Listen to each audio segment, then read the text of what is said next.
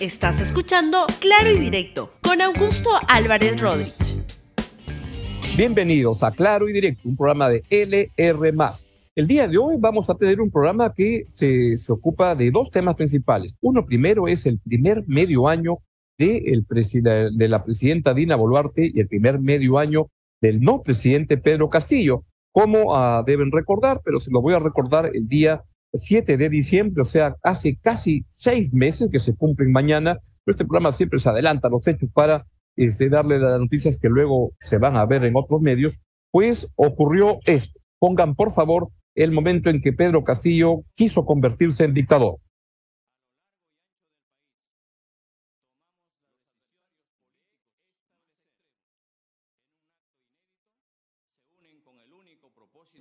de hacer fracasar al gobierno para tomar el poder sin haber ganado previamente una elección. Esta situación intolerable no puede continuar. Por lo que, en atención al reclamo ciudadano a lo largo y ancho del país, tomamos la decisión de establecer un gobierno de excepción orientado a restablecer el Estado de Derecho y la democracia, a cuyo efecto se dictan las siguientes medidas. Disolver temporalmente el Congreso de la República e instaurar un gobierno de emergencia excepcional. Convocar en el más breve plazo a elecciones para un nuevo Congreso con facultades constituyentes para elaborar una nueva constitución en un plazo no mayor de nueve meses. Bien, todo eso ocurrió justamente un día 7 de diciembre del año 2022, hace exactamente seis meses. Uh, lo que tenemos hoy en día es que seis meses después uh, de, que el señor Pedro Castillo trató de, convertir, de copiar a Alberto Fujimori para disolver el Congreso, él sigue detenido en el penal del Punto Barbadillo, que es un penal que tiene el área uh, para presidente de la República, donde ahora existen, hay tres presidentes de la República, y es probable que en ese lugar permanezca por unas dos décadas más, que entiendo que es la sanción que se aplica para un golpista. A él lo están investigando por golpista y de eso aparece cada vez más evidencia. El domingo apareció el proyecto de decreto ley con el cual pensaba gobernar sin el Congreso, sin el Poder Judicial, sin nadie. Van apareciendo los videos, las complicidades. Y este fue un golpe, el golpe más absurdo de la historia del Perú y de la historia quizá de, del, del mundo. Fue un golpe que apenas duró media, una hora y media, 90 minutos y fue algo absolutamente insólito. A Pedro Castillo también lo están investigando por corrupto y cada vez aparece más evidencia de la corrupción que se instauró desde recién comenzando el gobierno de Pedro Castillo. No pudieron ni esperar unos cuantos días que ya estaban montando los contactos en vivienda, en transportes, para poder uh, desviar recursos o, o, obtener obra pública que se entregaba a, a, a postores escogidos previamente en función a que pagaban sobornos para gente vinculada al gobierno y existen casi dos decenas de colaboradores con la justicia que están dando información de lo que está ocurriendo, de la manera como Pedro Castillo se habría involucrado en actos de corrupción muy graves. Eso es lo que ocurrió con Pedro Castillo. Ese mismo día, de acuerdo al mandato constitucional, Dina Boluarte, la vicepresidenta de Pedro Castillo, juró el cargo. Véalo, por favor. Antes que política, soy una ciudadana y madre peruana que tiene pleno conocimiento de la alta responsabilidad que la historia pone en mis hombros.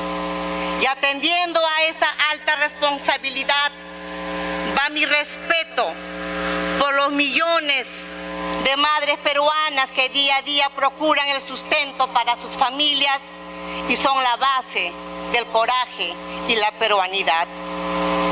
Como todos conocemos, se ha producido un intento de golpe de Estado, una impronta promovida por el señor Pedro Castillo, que no ha encontrado eco en las instituciones de la democracia y en la calle. Este Congreso de la República, atendiendo al mandato constitucional, ha tomado una decisión y es mi deber actuar en consecuencia.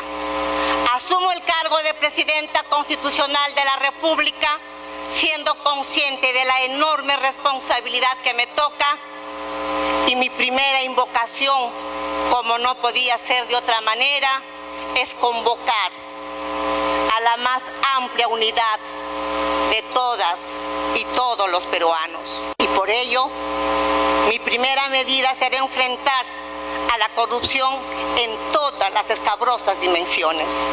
Tendremos que constituir un gabinete de todas las sangres, donde estén representadas todas las fuerzas democráticas.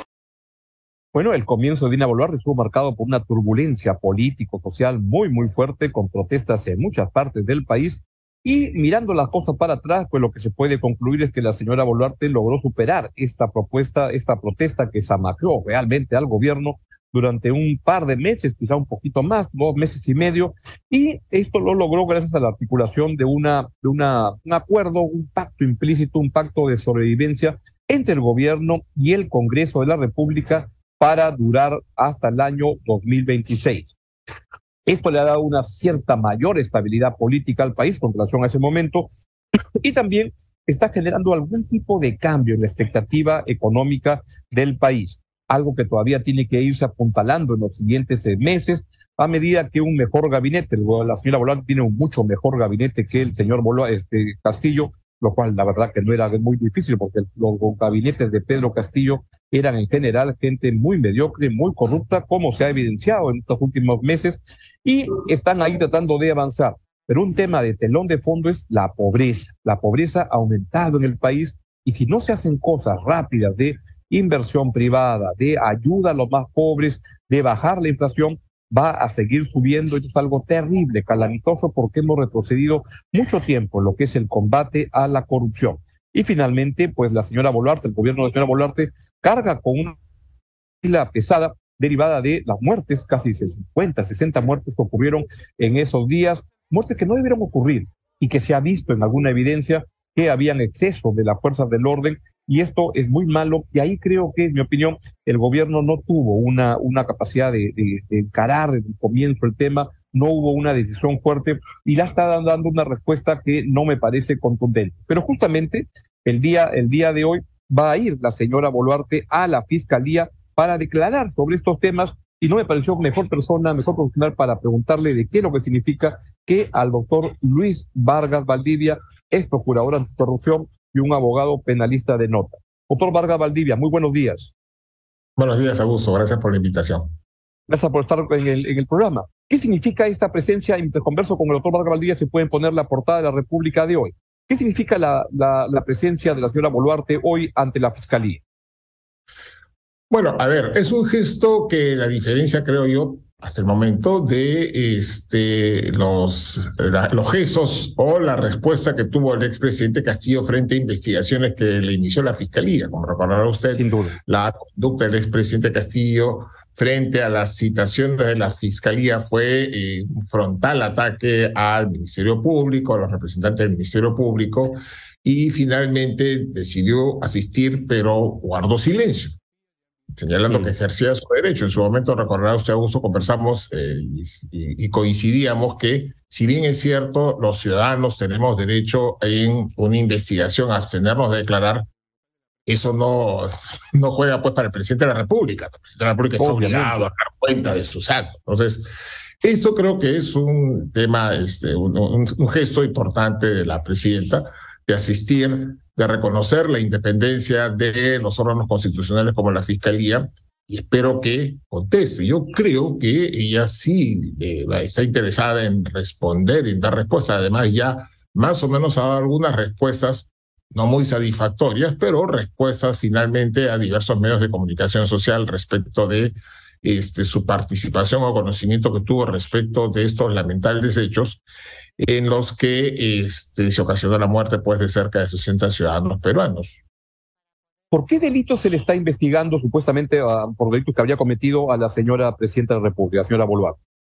Bueno, se le está investigando por los delitos de homicidio, en algunos casos lesiones, eh, pero todos ellos enmarcados en concepto de lesa humanidad, ¿no?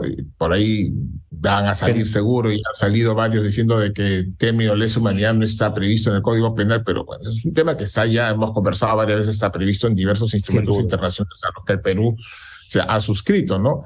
Esto es el uso indiscriminado de este, la fuerza eh, respecto de población que, eh, si bien es cierto, se encontraba este, ejerciendo excesivamente e indebidamente el derecho de protesta, porque la Constitución reconoce el derecho de protesta, pero no reconoce los actos de violencia.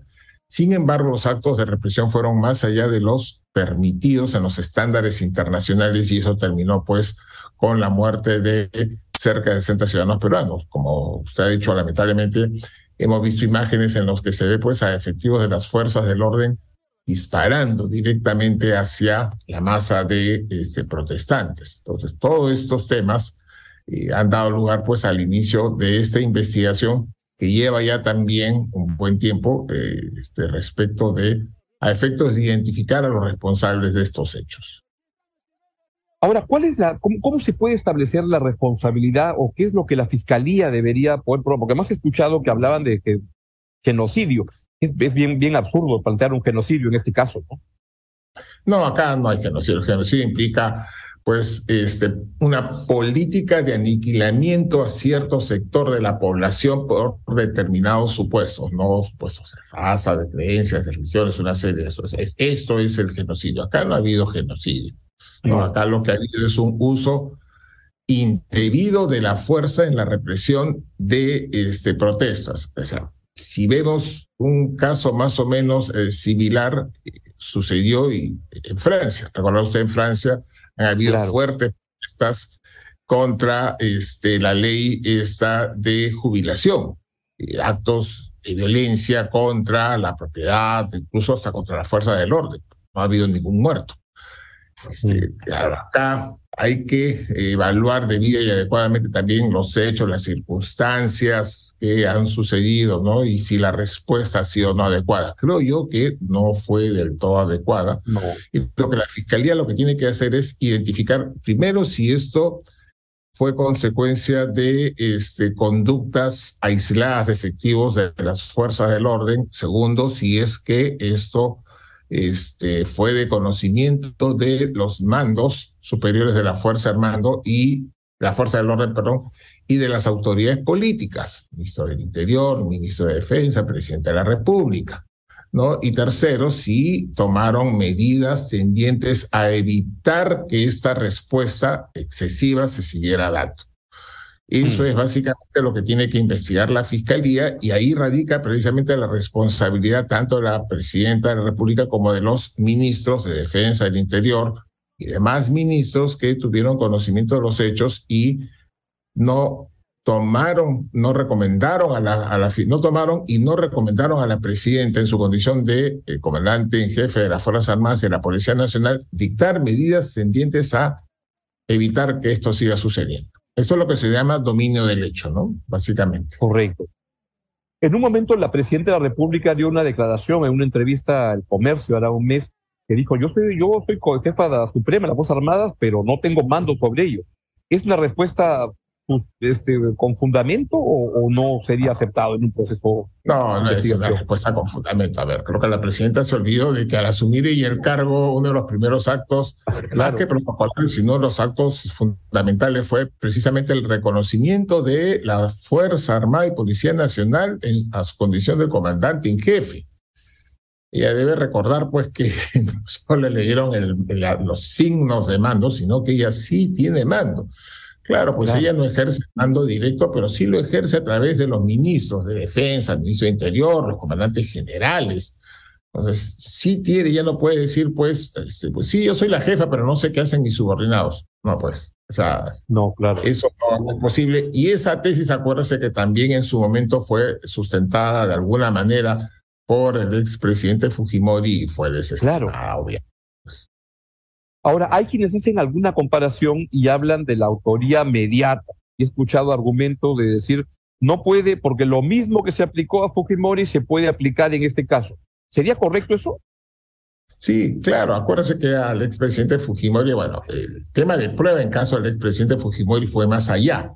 ¿No es cierto? En su caso, este, sí se pudo acreditar que él no solo tenía conocimiento, sino que participó y dio el visto bueno en, diversas operaciones realizadas este, en el marco de la lucha contra el terrorismo, contra la subversión, pero que generaron pues ejecuciones extrajudiciales. desapariciones forzosas, ejecuciones extrajudiciales, además de otros actos que implicaron graves, graves afectaciones a los derechos fundamentales. A él se le y se le condenó en su condición de jefe, ¿no es cierto?, de las Fuerzas Armadas y Policía Nacional, pero además en su caso se estableció que él sí tenía conocimiento de estas actividades, no solo, y no, no solo no hizo nada para evitar que se llevaran a cabo, sino aprobó muchas de las políticas que este, estos grupos este, que se dedicaron a ejecutar estos actos cometieron. ¿Qué pudo haber hecho en su momento, en los meses de enero, febrero, la, presidenta y el gobierno, el, el premier Otárola, para enfrentar correctamente este problema o dar señales de que lo estaban enfrentando?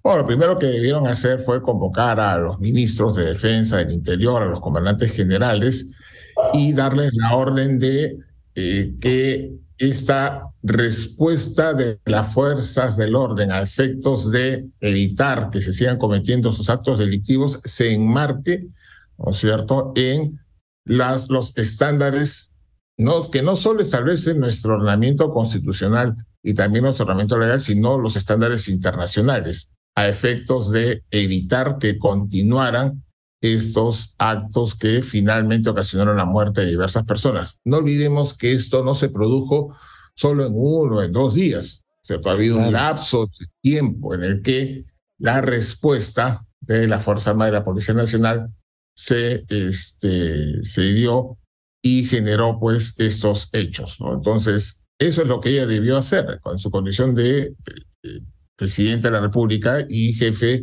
de la Fuerza Armada y la Policía Nacional. Convocar y dar las órdenes a efectos de que las políticas y los actos de control y de este, prevención de estos actos delictivos eh, no caigan en excesos que implique muerte de personas.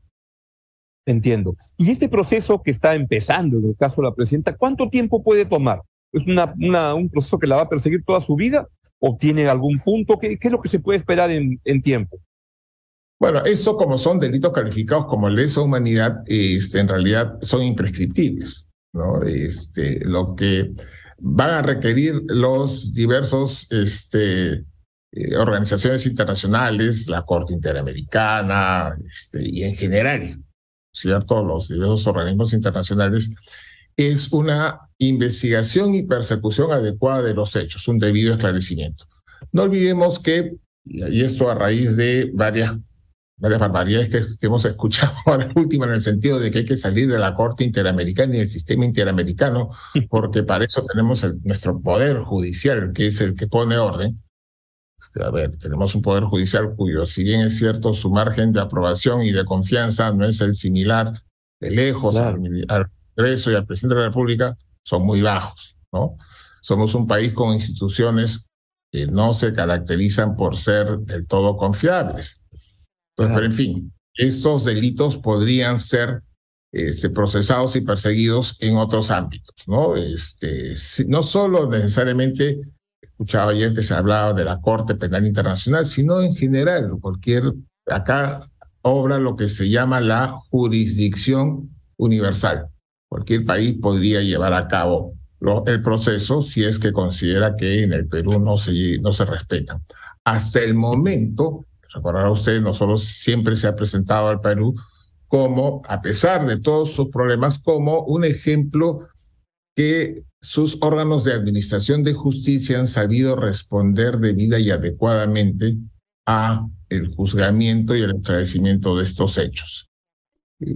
Pero, a ver, ese es un tema nuevamente. ¿Qué le espera a la señora este, presidenta y a los demás este, personas involucradas en estos hechos? Que se esclarezca debida y adecuadamente, que se identifique a los responsables y que se impongan las sanciones necesarias. Eso es lo que deberían de, colaborar. He escuchado también hace poco que algunas personas que decían en entrevistas que en realidad es cierto, coincidían en que el, problema que tiene la señora presidenta es que este es un hecho, ¿cierto? Que implica jurisdicción este, internacional y que acá lo que el problema que tiene ella es que el, este, la comunidad internacional no sabe bien lo que ha sucedido y es un tema de comunicación.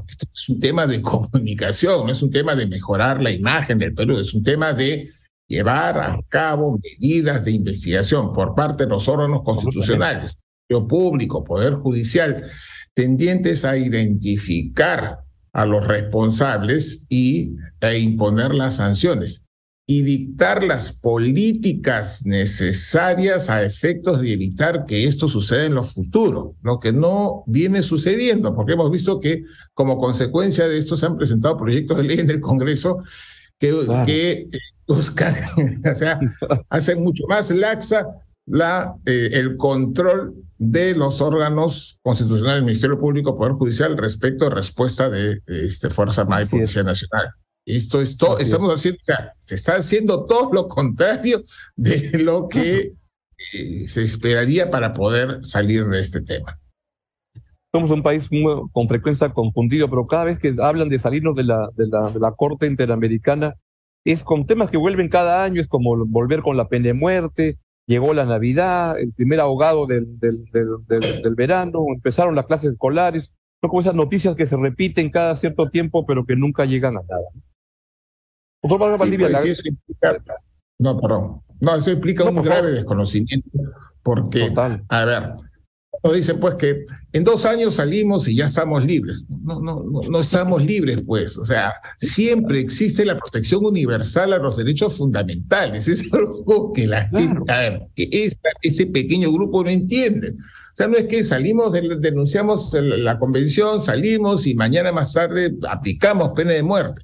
No, pues, esto va a traer una serie de graves consecuencias en temas políticos, en temas económicos, en temas de cooperación internacional, en todo. Nos vamos a convertir en apestados si no miremos los países que han hecho exactamente lo mismo, pero en fin. Muchas gracias, Augusto. y, además, y, además, cuando dicen, y Estados Unidos no está en la Corte Interamericana, bueno, el Poder Judicial es un poquito más, más sólido en Estados Unidos que, que, que, ahí en, la, el paseo de los héroes navales. ¿no? Sí, pues yo, yo me acuerdo asistir una vez a un evento en el que una de las personas preguntaba este, a, nuestras celebridades en temas de corrupción, por una, una periodista mexicana, le preguntó al expositor este, eh, en Estados Unidos los niveles de corrupción son altos. Él dijo, sí, son altísimos. Son más altos que en México, mucho más. Dijo, entonces, ¿qué es la diferencia entre ustedes y nosotros? Bueno, le dijo, la diferencia es que en Estados Unidos las instituciones funcionan. Ligera diferencia.